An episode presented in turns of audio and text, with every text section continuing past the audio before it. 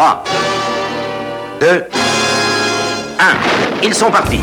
Si mes calculs sont exacts, lorsque ce petit bolide atteindra 88 miles à l'heure, attends-toi à voir quelque chose qui décoiffe. So, back to it. Go, Forrest, go!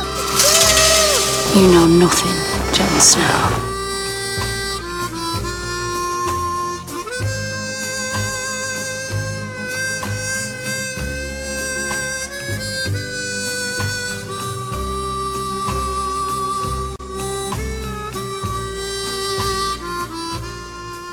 Bonjour à tous et bienvenue à Programme Double, un podcast qui est diffusé une fois ou deux semaines et dans lequel je vais vous présenter deux films qui sont reliés soit par une thématique, une franchise, un acteur, voire même un réalisateur.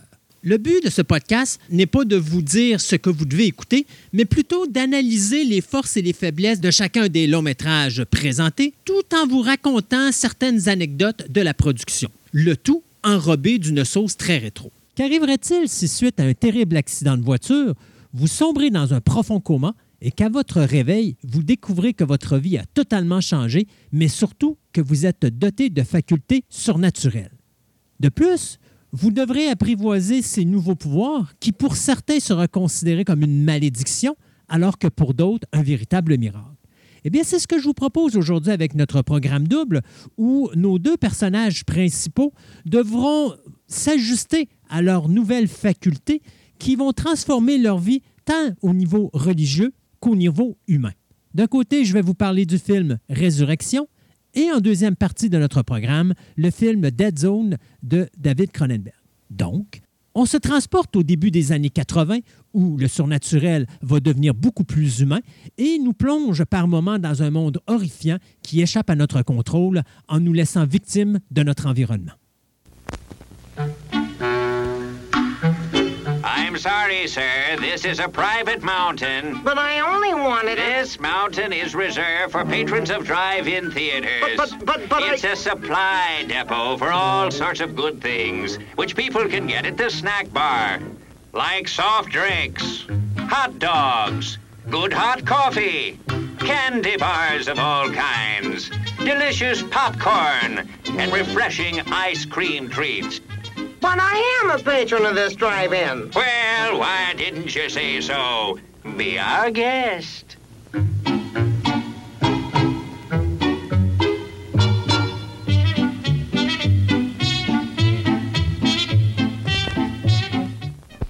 A cup of whipped hot chocolate tastes great right now. Carnation's Cocoa Supreme, the delicious hot chocolate drink with the light, delicate flavor you like. Wouldn't a good hot cup taste good right now? Ask for a cup of whipped hot chocolate at our snack bar. And now, on with the show.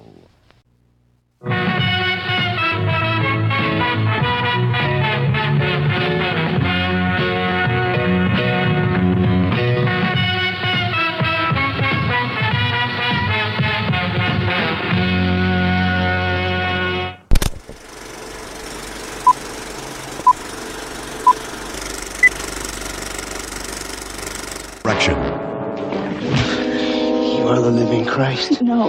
You are the resurrection. The fulfillment of his promise to us. I'm not the living Christ. There is a line between life and death. Resurrection.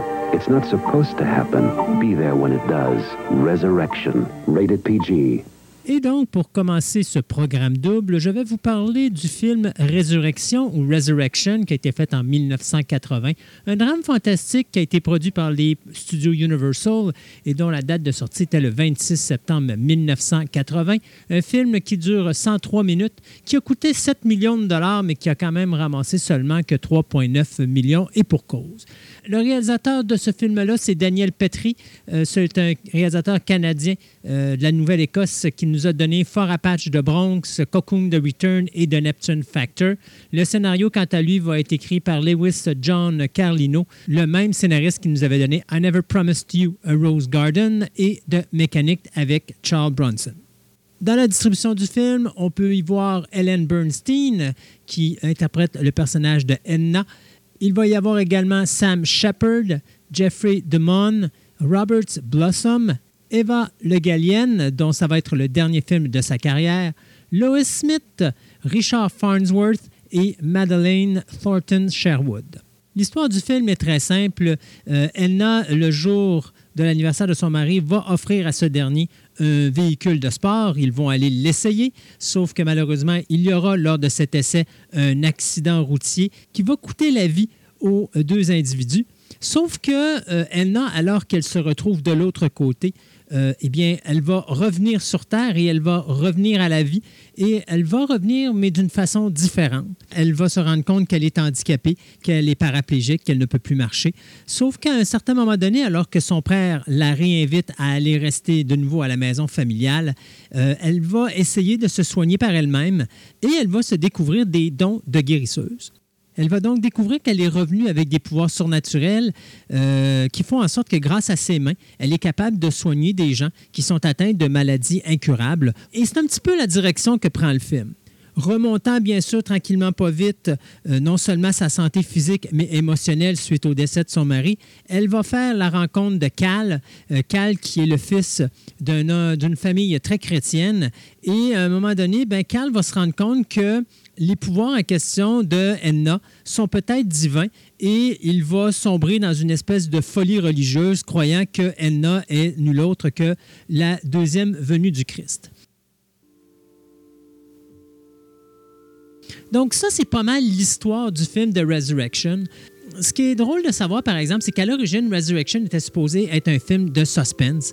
Et euh, Helen Bernstein a, refusé le premier scénario. Et c'est là qu'est rentré Lewis John Carlino, qui est arrivé avec une approche beaucoup plus humaine, ce qui a attiré Bernstein à prendre le rôle.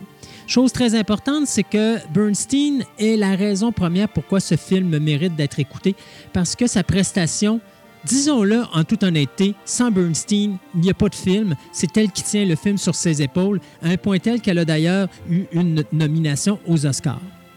L'histoire est basée également sur la véritable existence de Rosaline Brouillère, euh, une femme clairvoyante et qui est capable, elle également, de soigner les gens à distance. D'ailleurs, même le réalisateur Martin Scorsese avait rapporté avoir été guéri de sa maladie de l'asthme par cette jeune femme. Euh, donc, euh, Rosaline Brouillère va servir pendant le tournage de consultante. Le film va être tourné au Texas et va durer pendant 13 semaines jusqu'à à peu près la mi-avril. Donc après ça, ben, le film va sortir, comme je vous disais, en septembre de l'année suivante. Bernstein aura non seulement une nomination aux Oscars, mais elle aura également une nomination au Golden Globe comme meilleure actrice. Bernstein, dans une entrevue très récente, disait que Resurrection est probablement un des films pour lequel elle a le plus d'amour euh, au niveau de sa réalisation et de sa legacy. Une autre actrice aussi qu'on va voir là-dedans, tantôt je vous disais que Eva euh, Le Gallienne, c'était son dernier film en carrière. Eh bien, ça va être d'ailleurs une femme qui va être également nominée aux Oscars pour son rôle dans le film Resurrection et ça va être sa seule nomination durant sa carrière. Et je pense que ça en dit long sur Resurrection. Resurrection, même si le scénario est quelque peu coussi coussa, n'empêche que l'interprétation des comédiens est la principale force de frappe de Resurrection. C'est la seule raison d'ailleurs pour laquelle je vous dirais que ça vaut la peine d'écouter ce film-là. Carlino, euh, qui a écrit le scénario, lui, va être nominé au Academy of Science Fiction, Fantasy et Horror Film et pour les Saturn Awards en 1980 pour meilleure scénarisation. Bernstein tient le film sur ses épaules. Elle est excellente dans ce rôle-là, elle est très humaine et d'ailleurs, le film en tel est quelque chose de totalement différent de ce qu'on aurait pu s'attendre. À l'origine, Resurrection aurait pu tomber soit nécessairement dans le surnaturel ou encore tomber tout simplement dans l'aspect religieux. Et là, on joue une carte euh, entre les deux. C'est-à-dire que d'un côté, euh, Bernstein est une personne qui est très humaine et dont le pouvoir fonctionne principalement parce qu'elle aime les gens autour d'elle. Elle, n'a aucun dédain envers les gens et donc c'est ce qui fait en sorte que son pouvoir a autant d'efficacité sur les gens. Elle n'est pas à 100 capable de, soigner les gens. dans le film, ce qu'elle dit, il y a à peu près un 30 d'échecs dans ses tentatives. Mais dès qu'elle a découvert la personne à qui elle a affaire et dès qu'elle a un lien direct avec cette personne-là, elle est capable quand même de la soigner. La force de frappe de Resurrection, comme je disais il y a quelques instants, c'est euh, véritablement la distribution. Quand même de grands comédiens et euh, des gens qui euh, nous montrent une force au niveau de l'interprétation qui est beaucoup plus humaine que théâtrale. On est beaucoup plus proche du réalisme euh, au niveau de la mise en scène que de l'aspect sensationnalisme. Cependant, c'est ce qui va amener la faiblesse de Resurrection. On a l'impression par moment que le film est un long métrage tourné pour la télévision, sans grands éclats. La réalisation de Daniel Petrie est loin d'être d'être extraordinaire. C'est pas une réalisation où est-ce qu'on va avoir l'impression que de payer un montant d'argent pour aller au cinéma et voir ça sur grand écran, ça valait la peine de le faire. Euh, malgré les interprétations euh, extraordinaires de toute l'équipe d'acteurs et d'actrices qu'il y a dans ce film-là, par moment, on a l'impression que ces acteurs-là, alors qu'ils essaient de leur mieux de sauver un scénario qui est moindrement coup-ci, coup-ça, parce qu'on ne semble pas savoir dans quelle direction on veut s'en aller, ben ça les pénalise d'une certaine façon. Et je pense que c'est une des raisons pour laquelle on a quand même montré aux Oscars un intérêt pour ces gens-là, mais ils n'ont pas gagné de prix parce que justement, la faiblesse du scénario a joué contre eux. Dans le film, ce qu'on voit, on voit beaucoup ch- de- d'idées envoyées, mais pas beaucoup d'idées conclues. Et ça en vient par moments même frustrant. Euh, je vous donne un exemple.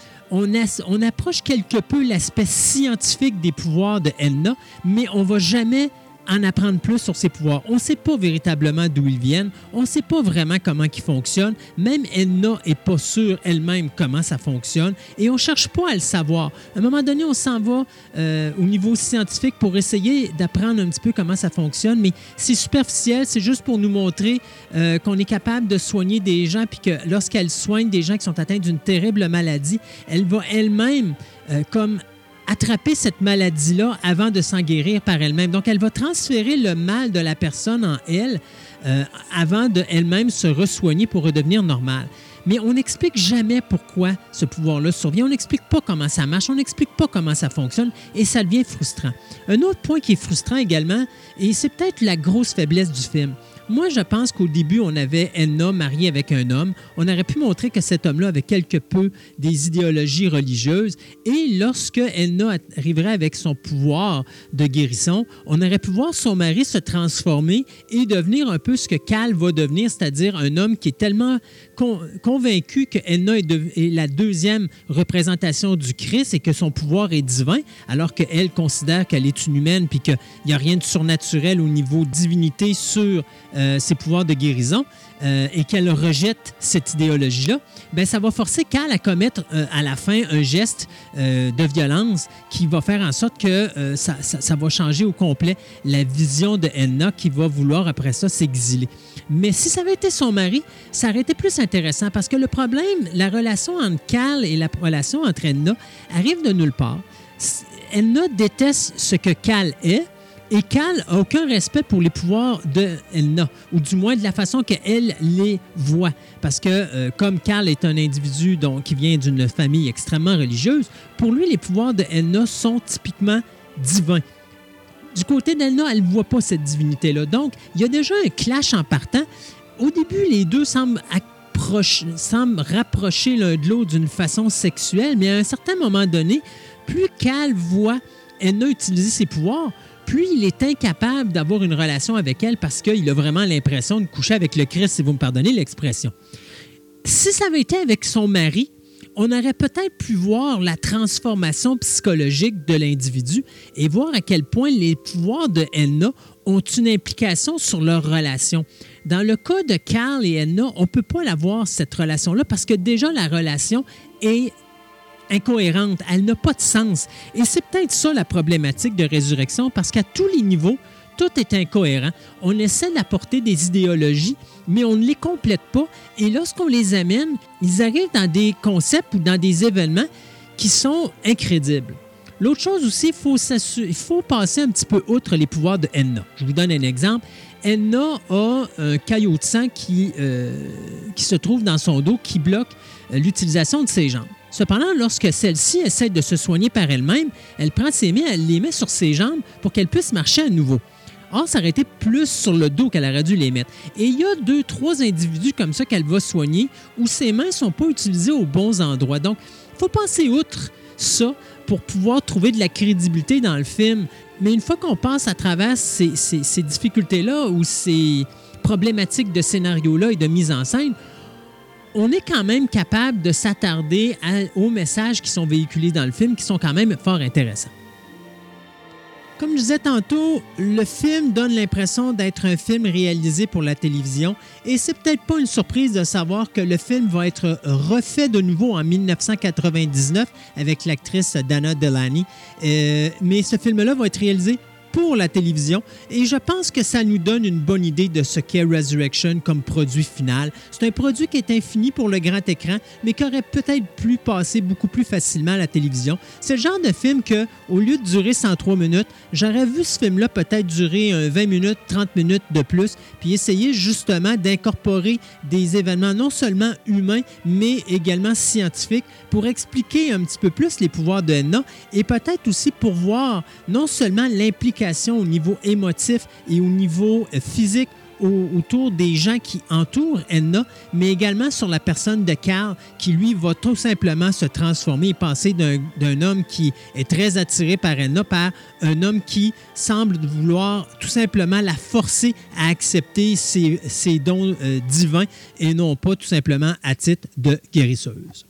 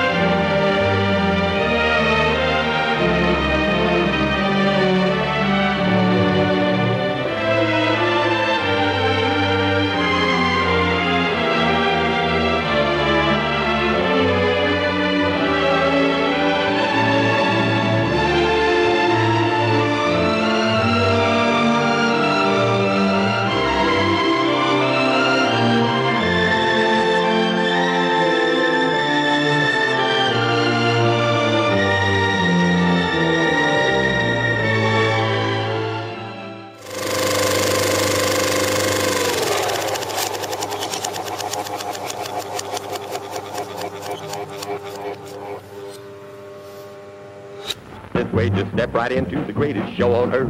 In the center ring, our top attraction's your money's worth. Come see the dancing elephants, the biggest thing on wheels. Ah, the little boy's first circus. I wonder how it feels. With wonder does this magic land fill his whitened eyes. Look now, there's the zebras. This show's a real surprise. The polar bears arrive on cue. On bikes they sally forth. They're mighty cool, but then it's true. They're from the frozen north. And now the clowns will stop the show with your most kind permission. A rocket flat so you will know it's time for intermission.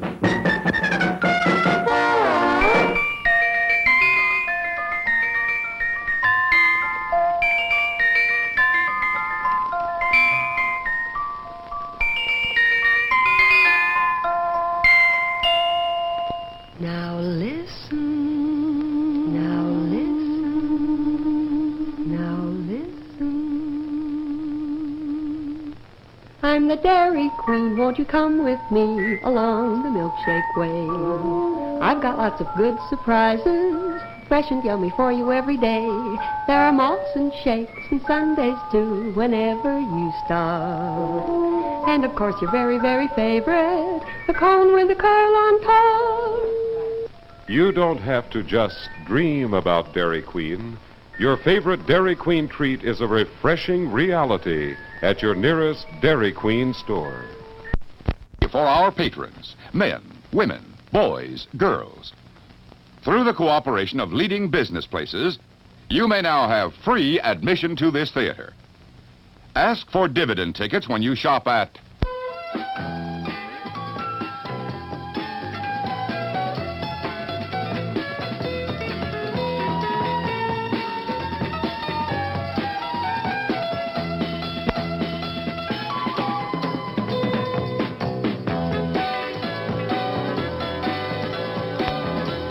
Names of merchants who give dividend tickets are listed in the lobby of the theater and on circulars at the concession stand.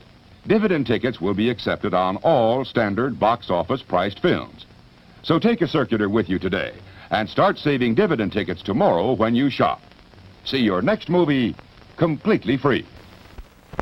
What's your pleasure, sir or madam, and all you kiddies too? Sandwiches, freshly made from quality ingredients, soft drinks, cool, tangy, and refreshing. A hot dog? There you are, tender, juicy, done to a turn with some fixings. Hamburgers, ma'am? Just the way you like 'em, meaty, moist, and broiled to perfection. Becoming attraction. And now, on with the show.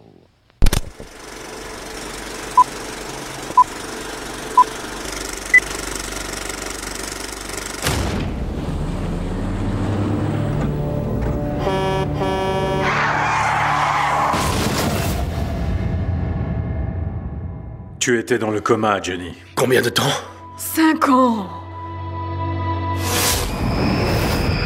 La maison est en feu. Votre fille est à l'intérieur. Il est encore temps. On ne parle que de toi. Parce que j'ai failli y rester et que je suis toujours là pour en parler Parce que tu as le pouvoir de double vue. Je ne sais pas si c'est vrai ou pas, vos, vos pouvoirs psychiques. Mais je ne sais plus quoi faire. John, vous pourriez m'aider? Il s'agit de ces meurtres qui ont lieu. Le tueur de Castle Rock.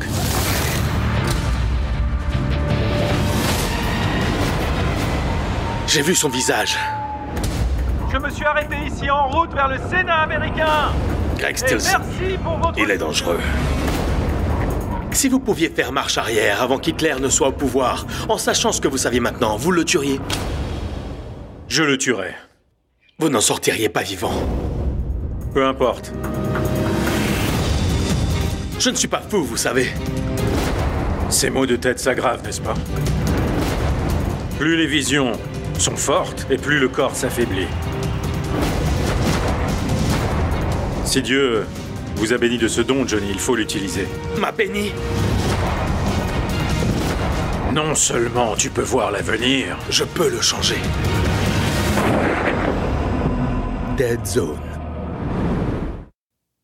En deuxième partie de notre programme double, je vais vous parler de The Dead Zone, la zone interdite, ce drame fantastique américain qui a été distribué en salle le 21 octobre 1983 par la compagnie Paramount Pictures.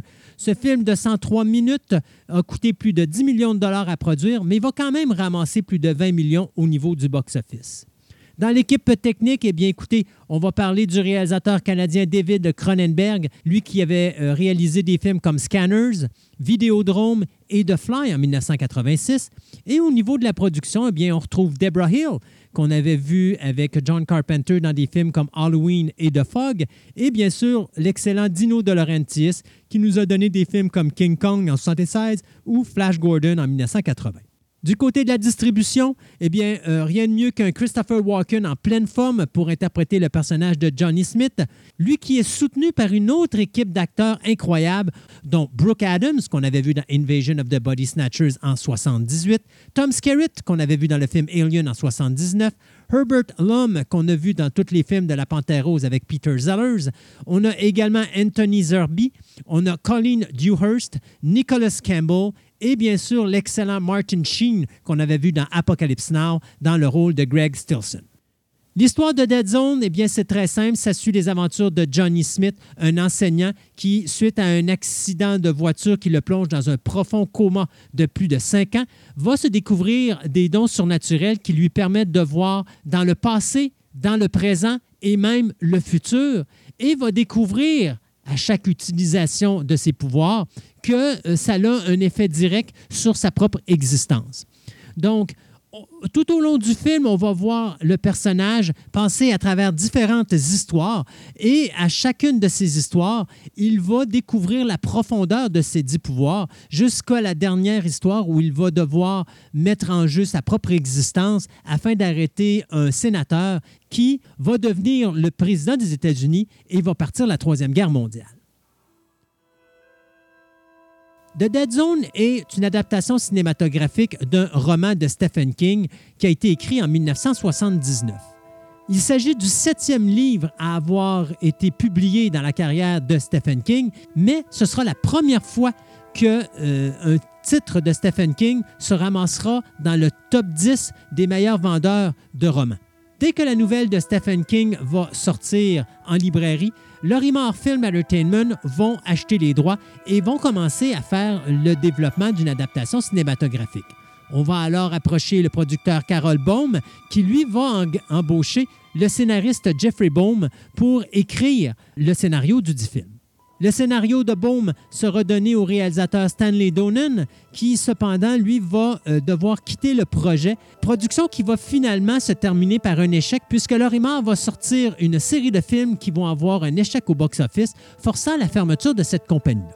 C'est à ce moment-là que le producteur Dino De Laurentiis va arriver et va racheter les droits de la nouvelle.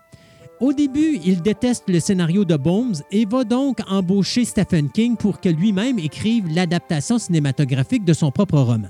C'est à ce moment-là également que va arriver euh, Deborah Hill, qui va embaucher David Cronenberg après avoir rencontré l'individu durant un événement. Et il faut comprendre que Cronenberg avait lui-même écrit tous ses films depuis le début de sa carrière, que ce soit Rabid, que ce soit Scanners, Vidéodrome. Il avait toujours servi de scénariste en plus d'être réalisateur. Il était épuisé, il avait le goût de changer euh, ce mal de place et il avait besoin de quelque chose de tout à fait différent. Lorsque Deborah Hill est arrivée avec le projet, bien, Cronenberg n'avait pas à écrire le scénario puisqu'il arrivait déjà avec un scénario déjà conçu. Donc, c'est la raison pour laquelle ce projet-là l'a intéressé à l'origine. De Laurentiis et Cronenberg vont regarder le scénario de Stephen King. Les deux vont être d'accord pour le rejeter, le trouvant inutilement violent. Et on va, euh, du côté de Laurentiis, s'approcher de Andrei Konchalovsky pour écrire une autre version de The Dead Zone. Mais encore là, de Laurentiis ne sera pas content et il va finalement revenir avec le scénario Jeffrey Bone. Petite anecdote intéressante avec The Dead Zone, il s'agit de la première fois où va apparaître la ville de Castle Rock dans l'univers de Stephen King.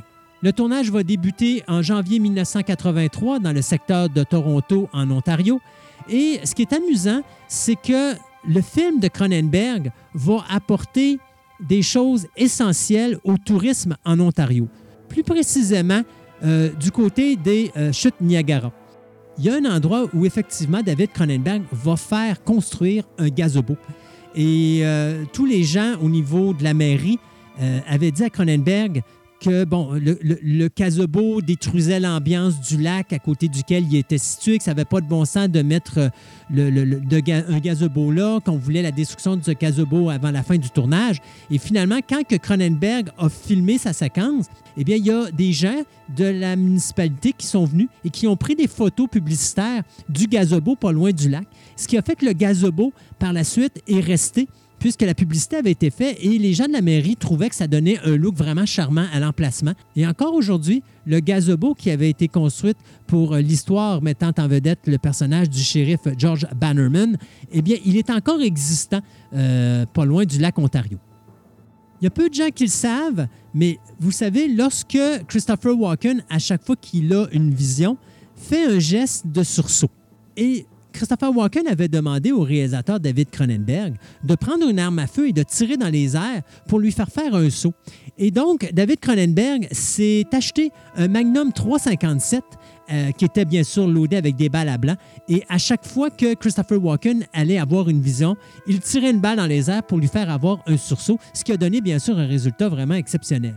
Une des séquences que Cronenberg a filmées avec Christopher Walken, celle où le personnage de Johnny Smith a sa première vision de cette petite fille prise dans les flammes, on a été obligé de retourner la scène parce que sur une des étagères, on avait mis un petit toutou de E.T. The Extraterrestrial et euh, on avait peur que les studios Universal ne poursuivent euh, la production du film et donc on a décidé de refaire cette séquence-là sans la dite poupée de E.T. Un des fils de Martin Sheen, Ramon Estevez, est le seul à ne pas avoir eu une carrière comme acteur à Hollywood. Cependant, lorsque Ramon s'est présenté sur le plateau de tournage pour visiter son père, David Cronenberg lui a donné un petit rôle. C'est celui d'un photographe qui va prendre en photo le sénateur Greg Stilson qui se protège derrière un enfant contre les balles que tire le personnage de Johnny Smith. Donc, c'est drôle de savoir que le seul moment cinématographique où vous verrez ce fils de Martin Sheen, qui n'a jamais été un acteur, eh bien, c'est dans le film de Dead Zone que vous allez le retrouver. Saviez-vous que le premier choix de Stephen King pour jouer le personnage de Johnny Smith n'était nul autre que Bill Murray et que pour David Cronenberg, c'était Nicholas Campbell qu'on voulait avoir dans le personnage de Johnny, mais finalement, après multiples tests, c'est Christopher Walken qui va hériter du poste en question. Au niveau des points positifs de Dead Zone, ça demeure une des meilleures adaptations d'un roman de Stephen King sur le grand écran. Pas parce qu'on suit à la lettre ce qui se passe dans le film, mais surtout pour l'intérêt et le résultat du produit final. Parce que la majorité des films de Stephen King, on s'entend, c'est pas nécessairement des chefs-d'œuvre. Avec les dernières années, on nous a montré qu'on était capable de faire des films de qualité avec des produits de Stephen King. Mais si on vient dans les années 80 et 90, on va se rendre compte qu'il y a beaucoup plus de mauvais films basés sur des écrits de Stephen King que des bons. Dead Zone fait partie de ces bons-là. Et une des raisons premières, c'est non seulement les changements qui ont été apportés par Cronenberg, Bohm et Deborah Hill, euh, qui ont été bien sûr supervisés par Stephen King, à un point tel que même l'auteur a dit que ça améliorait l'intensité dramatique de la narration de, de Dead Zone. Mais c'est également l'excellent travail d'acteur de Christopher Walken qui tient réellement le film sur ses épaules. Sans Christopher Walken, euh, probablement que Dead Zone serait tombé à plat, euh, sans, tonus, sans panache. Mais Christopher Walken donne un côté humain au personnage, à un point tel que euh, on s'attache au personnage de Johnny Smith. L'autre aspect qui est vraiment très intéressant de Dead Zone, c'est tout l'aspect ambiance de Cronenberg. Parce que Cronenberg est un réalisateur de films d'horreur. Sauf que lorsqu'il fait Dead Zone, il s'en va totalement de l'autre côté. Au lieu de sombrer dans la violence excessive, au lieu de sombrer dans le surnaturel, il va plus aller voir les conséquences des pouvoirs de Johnny et à quel point chaque fois que son pouvoir est utilisé, ça va transformer l'individu en bien ou en mal, jusqu'au moment où il devra prendre la terrible décision de savoir s'il doit ou non utiliser ses pouvoirs afin de changer le futur. Du côté des points négatifs, cependant, il y en a. Euh, je pense que le premier, c'est le fait que Dead Zone, malgré qu'il y a un scénario bien écrit, c'est un scénario qui est écrit en chapitres.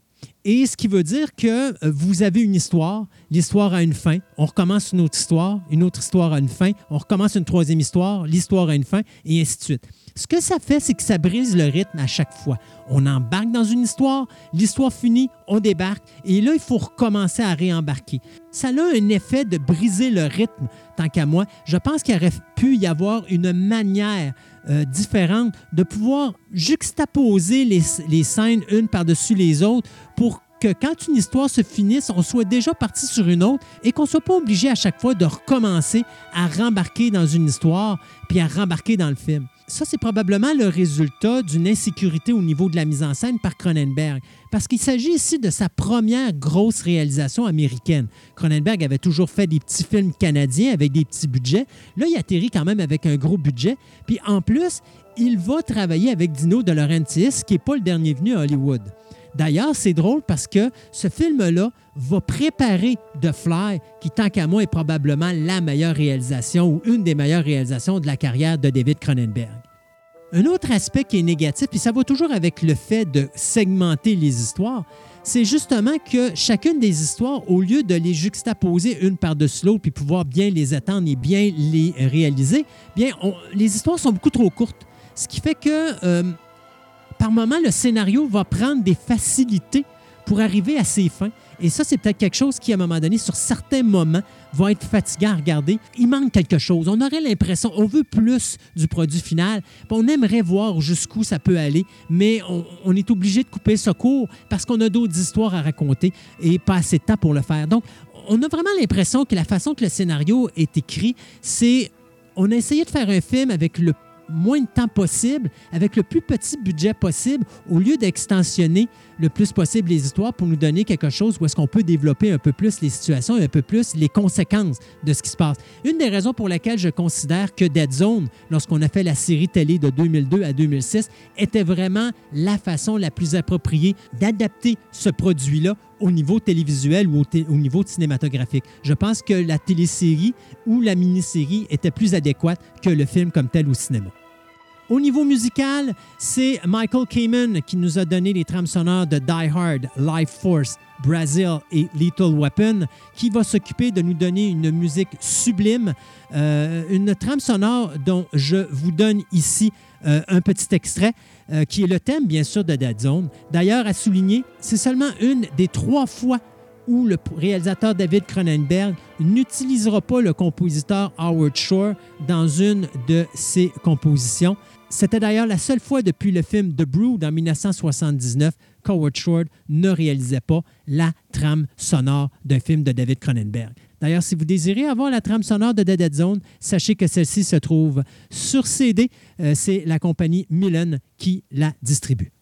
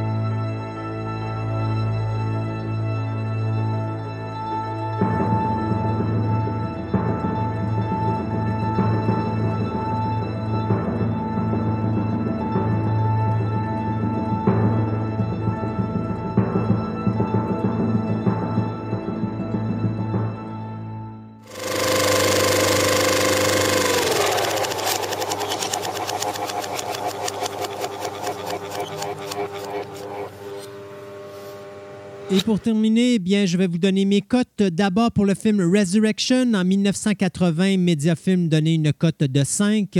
Je donne exactement la même cote aujourd'hui. Je pense que c'est un film qui aurait pu être beaucoup mieux que ce qu'il est.